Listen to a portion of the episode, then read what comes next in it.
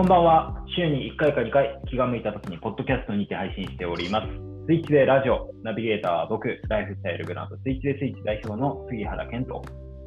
アシスタントの深川に住んでる女こと浅野さえでお送りします。スイッチでラジオはより良い暮らしを考える私たち2人がさまざまな価値観や考え方に触れて今日までの常識を切り替えるラジオです。はい、よろしくお願いします。お願いします。お願いします。えー本日、ゲストはですね、えー株式会社ふくふくプラスストーリーテラーの高橋圭さんにお越しいただいております。高橋さん、よろしくお願いします。よろしくおお願いします。えー高橋さん、そうですね、ちょっと僕の口から言うのも、なんかね、そんな知らないし、高橋さんから 最初からですね、ちょっとご自己紹介をしていただきたいなと思うんですけど、はいあのー早速よろしいですか？す。はい。しました。よろしくお願いします。えっと、今ご紹介いただきました、ふくふくプラスの高橋と申します。あ高橋圭と申します。えっと、ポッドキャストをお聞きの方は多分ここで初めてだと思うんですが、あの僕、セクシャルマイノリティ、LGBT の中でゲイセクシャルです。うんまあ、36なんですが、えっと、32歳の時に初めてあのカミングアウトをしてそれまでは1人2人ぐらい知ってる人がいた友達でいたかなぐらいで親にも言わず、まあ、会社とか友達にも一切言ってなかったんですが、うん。あの今ご紹介いただいた「ふくふくプラス」開業することを機にあの、まあ、公開カミングアウトというかみんなにカミングアウトをして今に至る。まだだからカミングアウトして23456年ぐらいうーうん。んになってますで、えー、と会社としては今ご紹介いただいたように障害のある方たちが書いたアートを使ったレンタル業とあとアートを使った研修。あのニューヨークの近代美術館の方で対話型アート鑑賞っていうのがあるんですが、あの、はいはいはい。美術館をもっと好きになってもらおうとか美術を通してあの美術アートを通してかアートを通してアートってそんな難しく捉えるもんじゃないよとか難しく考えすぎなくていいよっていうところでもっと自分のうん。思ったこと価値観をもっと外に出していいんだよっていうところをニューヨーク近代美術館の方でやっていてでそれを日本に30年前ぐらいかな日本の方に入ってきたんですけど、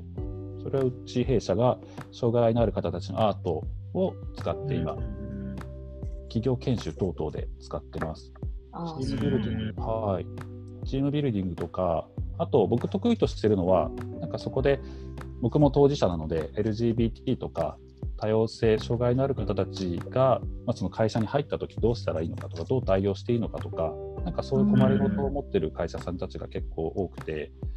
その会社さんたちに僕が一番最終的に伝え伝えたいのはその LGBT だから障害だからじゃなくてそもそもみんないろんな多様な価値観、考え方持ってるよねっていうのをアートを通して知って、あの体験してもらって。うん。あと座学も入れながらなんですけどなんかそういったうん。今までにないような研修を障害のある方たちのアートを使ってやってます。うーんそう。であと、そうですね、YouTube 今見ていただいている方、画面で渋谷フォントっていうのをやっていて、はいはなんかちょっとすみません、長かったら途中で切ってくださいね。障害者。大丈夫ですか？障害者アート。は、何かもう出来上がったアートを、そう、かわいいですよね、作ってるので、何かあんまりそこに手を加えて、第三者が何かものづくりに使うっていうのはなかなかできなくて、うーん。そういったフォントとか、あと障害のある方たちが書いてくれたちょっとしたポンチ絵みたいなものをはいはいはい。あのデザイナーの卵の桑沢デザイン研究所の学生さんたちと一緒にコラボしてちょっとパターンデータにしたりこの今フォントも障害のある方たちが書いてくれたフォントそのままだと例えば S がめちゃくちゃでかくて H はちょっと書いてくれたとか、そのままだとフォントとして使えないので、はいはい。うん。調整する。あああ、なるほど。ただ縮。小しちゃうとなんか線が細くなっちゃって、ううんの線がめちゃくちゃ H が太いみたいな。ああ、なるほど。そう細かいところを全部学生さんがやってくれて、で本当にタイピングしたらそう出てくるようなフォント、うん。そうするとえー、誰でも使えて誰でも発信できる。なんかそのうん。デザイナーとかその何か企業の人しか使えないようなものじゃなくて、誰でも手軽にその人たちのパターンデータとかフォントデータが使えて、いろんなところに発信ができて、なるほど。えことを今やってますね。めちゃめちゃ素敵な活動ですね。ありがとうござういます。んえーちょっとあの、うんホームページはい拝見してて、一個気になったところがあるんですけど、はい、ありがとうございます。あ、すみません、あのーなんだっけな、障害者アートがもたらす、その、これこれこれこれ、あ、はいはいはいあ、は効果検証ってこれ、これはどういうことなんですか？い。ですね、ありがとうございます。えっと、うち今、えっと、先ほど言ったように、僕と、あと、あと2人、福島っていうものとはい磯村と高橋、うん。僕のさ合わせて3人、あの会社立ち上げたんですが、はいその福島が、えっと、東京工芸大学の教授をやっていまして、うんうんでうんそこの、まああのー監修のもと、オフィス2つの拠点なんですけどね、まだやったの。その2つの拠点で、一番最初はもうなアート何もない状態の空間と、でその後にうん。名画って呼ばれるようなアートを、うん。えっと、飾って、で最後、もうはい一つは、障害のある方たちが描いたアートをうん飾って、でその時に心地よさとか、あと癒しを感じるかとか、あと逆にうん。なんか不快感はあるかとか、あと息苦しさ感じるかとか、なんかそういうのをアンケートで取らせてもらって、でその結果がなんと何もない時とか、あと名が飾った時より、障害者アートの方が心地よさがすごいエビデンスとして増えてたとか、そうですね。え事実が現れてますうね。ん、癒しを感じるとか、で逆にあの不快感とか、あとうん。息苦しさっていうところは、障害者アートの方がどんどんどんどん軽減、だから不快感がないとか、苦しさを感じない、逆にもう何もない空間、アートがなかった空間の時よりも、さらにあー苦しさを感じなくなったっていうふうに、へえ、面白いですね。うん面白いですね。そういや僕たちも面白い結果だなっていうふうに思っていて、うんうんうんうんうん。一番最初に何もない空間から始めて、でその後名画、やっぱり名画だと少し、なんだろうな、ちょっと色合いが暗かったりとか、うんうんなんとなくそうですね。名画知らないといけないとか、ななんだろう、この名画って何だったっけ？な確かに。うん。宗教画とかだと、なんかその頃の背景を知らない。うん。うんでも逆に障害のある方たちのアートだと、すべてがってわけではないんですけどね、やっぱ色合いが鮮やかなものが多かったりとか、あと、うん身近なものを使ってクレヨンとか、ああ、なるほど。描かれてる方とか、うんえなんかそういうなるほどね。なんか今のお話のね、最後のあの要素の分解して、それに対する効果ってなると、ものすごいその、うん。ね、そのなんて言うんでしょうね、説得感があるというか、うん納得感がありますね。ねえーありがとうございます。はい、とんでもないです。すごい素敵な活動なさってる方なんですね。まあ、今、あの福福プラスの話、一通り伺ったんですけど、あのーもうね、これを今聞いただけで結構、もう、あ、面白い会社、追ってみたいみたいなの思ったと思うんですけど、なんか注目すべきはですね、高橋さんご自身にはい。ついてちょっと僕は結構知りたいなと思ってて、うんうんなんかそのでさっきあのカミングアウトされたってはい。お話、まあ、さらっとされてましたけど、まあ、かなりの勇気を持った行動だったと思うんですよね。うん。だまあ、そういう話も伺いたいし、あと、はいはい。あの福祉業界従事に従事してて、まあ、LGBT の方って、まあ、実際多くいらっしゃると思うんですけど、うん。カミングアウトしてなかったりだとか、まあ、あえてそれをね、こう、なんていうまあ、あえてそれをこう発信しないわけじゃないですか。うんううん。んうん、で自分があの福祉業界で働いてて、その問題みたいなのもほとんどはこうあんまり顕在化できないとか、発信力がうん持とうと思わないから。うん。で、高橋さん、その福祉っていう観点で言っても、もっとよくしようよ、こういうふうにしたら、福祉ってもっと明るくなるよねみたいなことを、えーと発信しているし、そのうん。個人としてもセクシャルマイノリティとして発信をしされてるじゃないですか。はいはい。うんうんでその性的マイノリティと身体的マイノリティっって、そのダイバーシティをこう論ずる上で、ツートップの項目ですね。でその2つを一人でこう、なんか担うって言って言い方があれですけど、発信されてる方って僕の周りでは聞いたことないので、も確かに。うん、そうそうそう。なので、まあ、今回はですね、ちょっとこう、高橋さん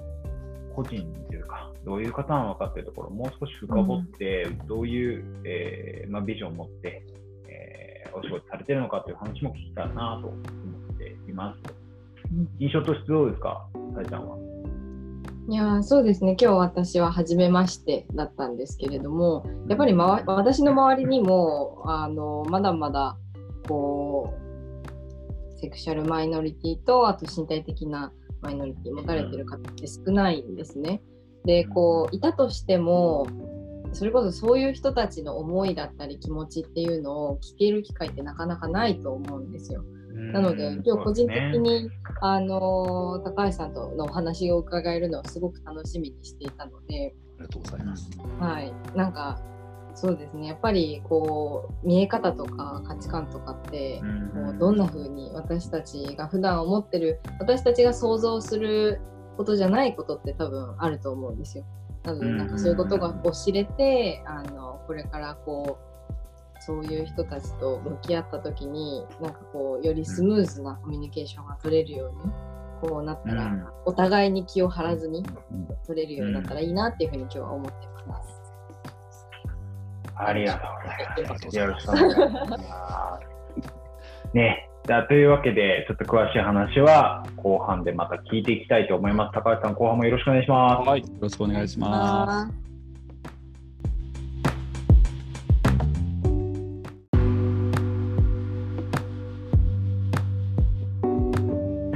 はい、では後半参ります。よろしくお願いします。お願いしよろしくお願。いします。お願いします。まあ、後半ですでは先ほどあのご自身でおっしゃっていた、前半でおっしゃっていた、その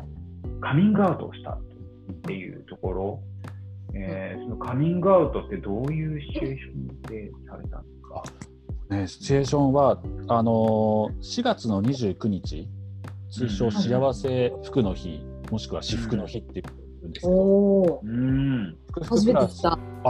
あのね、福福プラスが言い始めたことなんで、多分これから広げます。うんそうその日が福福プラスの設立記念日にしていて、でその時にうんうん200人近くかな、ちょちょっと盛りすぎですけど、180人ぐらいの方をお呼びして、あの設立パーティーを、まあ、発表会でえやらせていただいて、でその時に僕初めてあの父親母親もその時来てたんですけど、あのはい。知って。で母親にはちょっと前に言ってたんですけどね。父親はその日初めて話聞いて、その場で初めて。そう、うん。その場で。な母親には先にあのちょっとこの日言うからお父さんもし何かあったらごめんねっていうふうには 言いましてああ、なるほど。そう。そう。でした。あのやっぱり僕今までずっと黙ってて言えなくて、うん。でやっぱり人間関係がうまく築けなかったっていうのがすごい僕の中であってやっぱりちょっとした話する時とかでも「あ彼女いないの?」とかあの、うんうんなんだろうな本当に今日いい天気だねぐらいの感覚でみんな普通に、うん。普通な話するわけじゃないですか。飲み会行ったとか、飲み会の時とかも、なんかそういう時に毎回嘘つくのも嫌になってたしうん。あと例えばあその時に自分のの中に彼氏がいた場合その人を置き換えて話をするけど、なんか辻褄が合わなくて「え写真見してよ」とか言われても「いやちょっとないんですよね」ぐらいでうん。なんかノリ悪いなみたいになってっちゃったりでそれが嫌だから飲み会に行かなくなったりそれが嫌だから先輩との付き合いしなくなったりとか。ああ、うんなるほどね。そううん。あのお酒も飲むの好きだし騒ぐの好きなんですけどうん。そのカミングアウトしてない状態だと酔っ払った勢いで何言っちゃうか分かんなくて怖いなとか気が気じゃなくてなるいほど、なるほど、なるほど。そうでうんそれが本当に嫌だったし僕が起業してしかも株式会社でっていうところで3人の共同代表がいて、でその3人その2人福島も磯村もいやもうちょっとあのこれから先の人生かけてやっていくからっていうふうに言ってるのに僕だけ、うん。その中ずっと嘘つきながらやっていくっていうのがその2人にも申し訳ないしこれから付き合っていくであろうクライアントの人たちにもすごい、うん。あの申し訳ないというか腹割って接せられないのがすごい嫌で、うん。じゃあってことでうん。その時にうん。カミングアウトを全体の前でもう手紙読みもう読みながら泣きながら話をして。へえそうだった。ね。でもその時にちょっと話ずれちゃうとこなんですけどうん。その時に僕あの僕が障害者アートを使ったあの研修とかレンタルアートをやる会社で、うん。あの参列してくれてる方たちにその障害のあるアーティストさんたちも来てくれてて。で逆に言うとその人たちは自分の障害をもうちゃんとさらけ出して自分が障害な障害者ですっていうふうなことを言ってそ外に歩いてるというかうん。うん。カミングアウトしてるっていうふうに捉えるとなんか僕なんかよりすごいなずっとしてたんだなっていうふうに感じてうんうん僕も障害者施設で働いて支援員として働いてる時に障害のある人たちが施設から就職していく時があるんですけど一般のうん会社に。でその時にオープンでいくかクローズでいくかって選択があるんですよ。障へ害えを言って就職するか言わないで就職するか。あそうなんですかそうそれはね本人が選べてうんへえ言わないで就職した方がやっぱり給料がいいしうんななるほど。るほど給料ね面が。だけど言う言うと給料面は下がるけどその分あの仕事とかフォローはしてもらえるんですよ。うん確かに。言わないと給料面は確かにその人たちはちょっといいけどフォローがないからちょっとつまずいちゃうなるほどにあるんですよ。うんでもオープンクローズは本当に本人がどうするかって悩むところでうんだからそういうのも見てたのでいやカミングアウトできるその障害のある人たちちゃんと自分で自分が障害があるってことを自分の中で一旦受け入れないとやっぱり外にも出せないのでうんそうですよね。うんそれができるって自分で受け入れるだけでも辛い場合もねやっぱり後天性の障害はあったりする中で、うんそれができるって僕以上に本当すごいなと思って。確かいやー確かに、確かにそうですよね。なんか難しい問題ですね、やっぱり。うーん、なるほどな。すごい、なんか僕は高橋さんと、まあ、個人的にお話しする機会が今まで、まあ、2回ぐらい、うん1回、2回ぐらい、あのーまあ、マンツーマンでお話しする機会があったんですけど、に。なんか僕の印象としてはすごくやっぱり言葉遣いであったりだとか、なんかその気の配り方みたいなところがすごい繊細な方だなっていう印象を受けることが多くてあり、がとうございなんます。かそれってやっぱりこう、なんて言うんでしょうね、あ、いえ、あの、なんでしょうね、あくまでも今仮説的な話なんですけど、やっぱりその、平たく言うと痛みを知ってる人だからなのかなって今ちょっとやっぱり思って、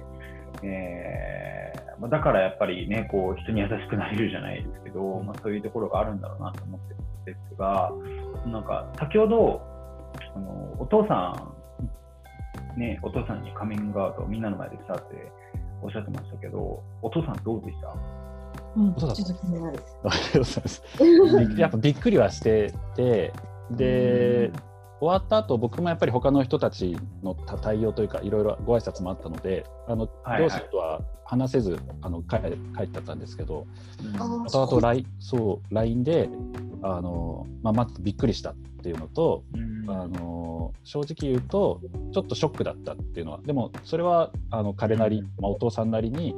あ本心を言ってくれてるなと。そのうん。孫が見れないとか、そういうのはショックだっうた、ん。だけど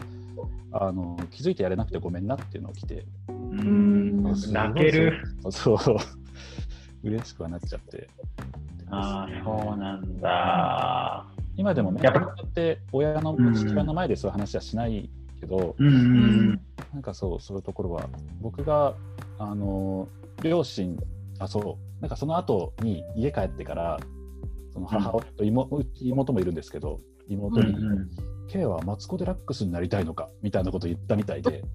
イコールその女性になりたいとか、女性したいああ、そういうことですね。いや、そうじゃないんだよってちゃんと言っといたからって妹から LINE が来て、なんかやっあぱりちょっと古い考えといったらあれですけどね、あんま知識がないとか、あれがないと、メディアだけで見る LGBT ゲイイコール女性になりたいとか、女装したいとか、うん。そういうふうな認識なのかなっていうのはあって、いや、ありますよね。やっぱメディア、メディアの影響だと思いますけどね。うん。いやー、なるほど。あご自身はどうですか？カミングアウトした、する前、した後で変わりました？そうそこ本当にすごく僕あのカミングアウトできればもう人生すごい一気に180度変わってなんかすごい人ともコミュニケーション取って仲良くなれるんだって思い込んじゃってて。あ でも実際すると僕がもう30何年間生きてきちゃったやり方がずっと嘘重ねたりとか、人との関係をうん。取らないような生き方をしちゃってたので、あ、うん。もうそれが自分の性格になっちゃってるんですよね。だからカミングアウトしたから一気に楽になるっていうのではなかったですね。でも、うん。今その3、4年経って、ちょっとずつ本当に、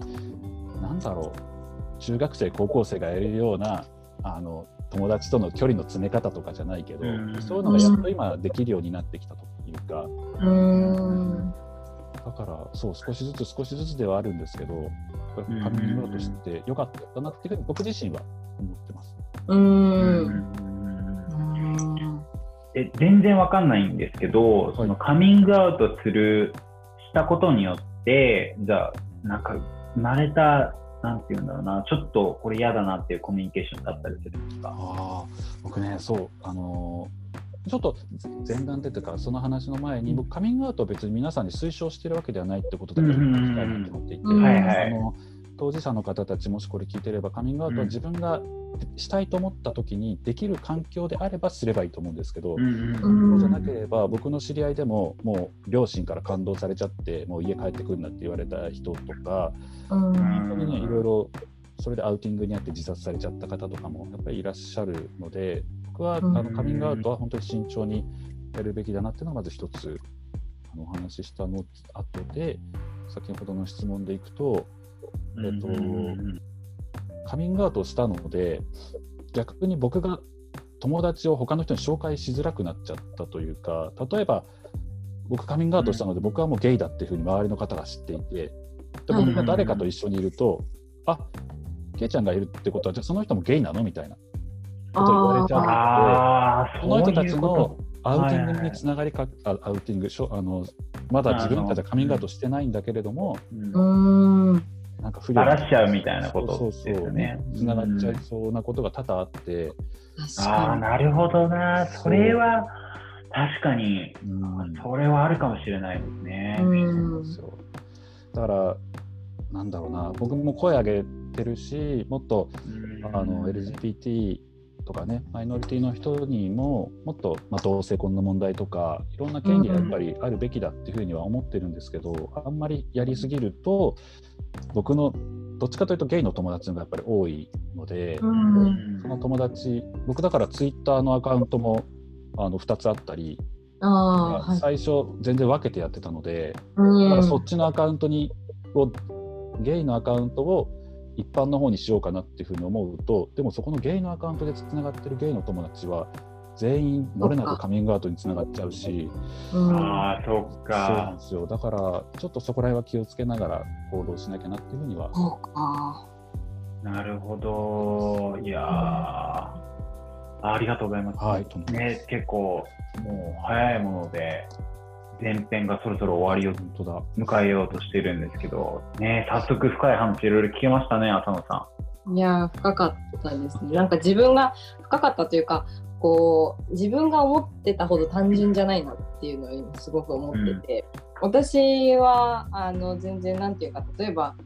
あのある友達がゲイなんだよねって言ったと言われたとかそういうので普通に受け入れられるんですよ。うんででもそれ私が多分受け入れられるようになった理由っていうのはあのアメリカのあのグリーっていうドラマがあるんですけど、私それを高校生の時大好きで見てたんですね。でそのグリーっていうドラマにはあのマイノリティが漏れなく出てくるんですキャラクターの中で。あの宗教系も肌の色もそういうセクシャルマイノリティも本当に全部出てくるんです多分。全部って意味ほどキャラクターで出てきてでそれがこう自然となんていうか見て面白くて好きなドラマだったのでなんか例えば、ね、ゲイの人とかいても、へえ、そうなんだみたいな感じになるんですけど、なんかやっぱり、ね、それでこう簡単にもっとそういう人が増えてみんながこう普通に自分出してハッピーになれればいいのにとかなんかちょっと今まで思ってたところあったんですけどね一、人がこう結局カミングアウトしてしたらまあその人は変化するかもしれないけどこう周りの人も巻き込みかねないっていうのはなんていうか今ハッとしたというかだからなんかもっと、ね、個人の意識がまあつながっていくとは思うんですけどなんか思ったより難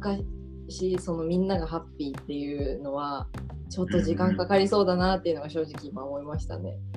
うんうん。まあ、何にしても絶対解っていうのはないですから、うん、うんまあえー、そうですね、まあ、その今、絶対解みたいな話が出たんですが、えーと、次回、次回はですね、えー、高橋さんのお話を踏まえて、あのまあ、ダイバーシティって今言われ続けているけれど、あの多様だったのは別に今も昔も一緒なわけじゃないですか。あのマイノリティがあの認知されるようになったから今多様性っていうふうに社会を言ってるだけであって、うん、でこの多様性っていうのがもっともっと当たり前になる。だからそのマジョリティとマイノリティの境界線みたいなのが全部なくなったった時に多分いろんなルールも変わると思うんですよね、うん、今言葉とか。なんで、まあ、そういうのがどういうふうに変わっていくのかとかあとはなんかね、こういう意識を、まあ、今のところ、リテラシーが低い人、マイノリティに対するリテラシーの低い人でも、こういうふうに言葉遣いとか、こういう意識を持ったらいいかもしれないねみたいな話もちょっと具体的にできればなと思いますね。はい、高橋さん、次回もよろしくお願いします。はい、よろしくお願いします。